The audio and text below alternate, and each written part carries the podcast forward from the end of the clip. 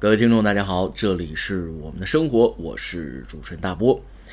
咱们今天的节目呢，聊一个方法论啊，聊聊如何处理堆积成山的任务。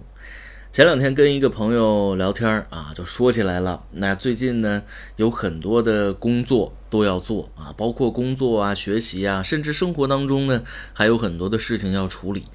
两个人就跟那聊啊，聊来聊去呢，聊出这么一套方法。当然了，都是基于之前各自处理这种多任务吧，算是啊，这么多东西怎么办呢？啊，咋整呢？啊，这堆积如山，哎，被压死了啊！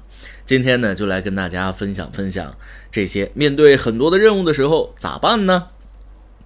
首先啊，咱们可以进行一个这样的想象，就是把这些个任务呢。给它想象成一块一块的砖或者一块一块的石头，然后任务多的时候呢，就相当于这个一块一块的石头给它堆积成了一座小山啊。初看上去这座小山好大啊，这个把人压死了啊。这个人啊，面对危机呢，或者面对压力，他有两个选择。那这个是咱们从多少万年前啊，这个人类基因。流传下来这么一个选择，俩叫或战或逃，要么呢面对压力，面对危机，啊跟他打，跟他战斗啊，要么呢就跑，呃这两种选择呢都是基因里边流传下来的。你要说这个战就好吗？不一定啊。来大老虎是危机，你跟他战，你手里啥也没有，你被老虎吃了啊，人类也传承不到现在了，是吧？那就该跑。那是跑就对吗？那有时候这个跑了，这些压力会如影随形啊，一直跟在你的身后。那么面对这个小山呢，咱们今天主要是说的这个或战啊，就选择战，哎，跟他干啊，这样一个选择之下如何处理？第一步，咱们看这小山啊，挺大，哎，进行这样一个想象，挺大的一个小山，那么多任务，哎，又干这个又干那个，工作的、生活的、学习的。啊，这么多，第一步干嘛呢？第一步叫砍山。砍山这名儿啊，一听就知道是干嘛啊，就是把这些任务呢进行一个删减。就这座山挺大，是吧？但是你只要认真观察，你就会发现呢，这个山上很多东西并不是说都得做的啊。很多时候就是这样，当我们手头面临一大堆任务的时候呢。好像哪个都需要做，好像哪个都重要，好像哪个都紧急。但事实上，当你进行一个分析的时候，你会发现，哎，这个事儿其实可以暂时不做，或者说那个事儿，仔细思考思考之后可以删掉。哎，这就是第一步，砍山。把这些个堆积如小山的任务呢，给它砍掉一半啊！砍完之后，你会发现，哦，原来那么大的一山啊，后来可能变成一小土堆。这个呢，心理上的压力直接就减轻了啊！因为什么呢？你看着那么大山，那么无数个任务，可能会觉得压力大，觉得算了，我别干了，我跑了吧啊！就跟看见一个屋子里边那么乱一样。要不别收拾了，我还是清理清理电脑跟前这点地儿，我就该干嘛干嘛了啊！但是呢，当你进行一个整理、进行一个砍山动作之后，你就会发现，哦，原来也没有多少。这是第一步。那第二步干嘛呢？第二步呢叫推山。这山的这个形象，为什么咱们一开始要想象成这样呢？就是因为它乱啊，石头也好，砖块也好，堆在那儿它乱。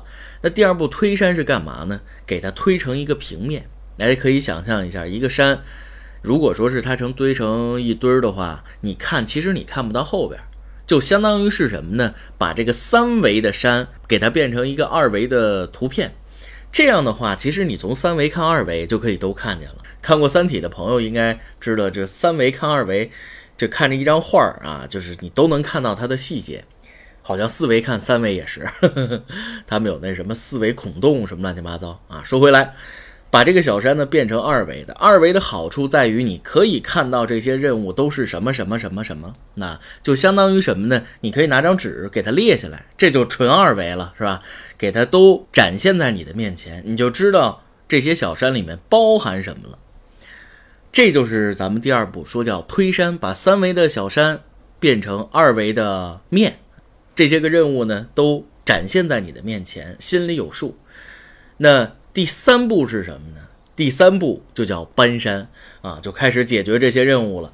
咱们还是从维度来说，刚才推山是把小山从三维变成二维，那现在这搬山这解决任务怎么个解决方法呢？就是把二维呢给它变成一维。啥叫一维？一条线嘛，是吧？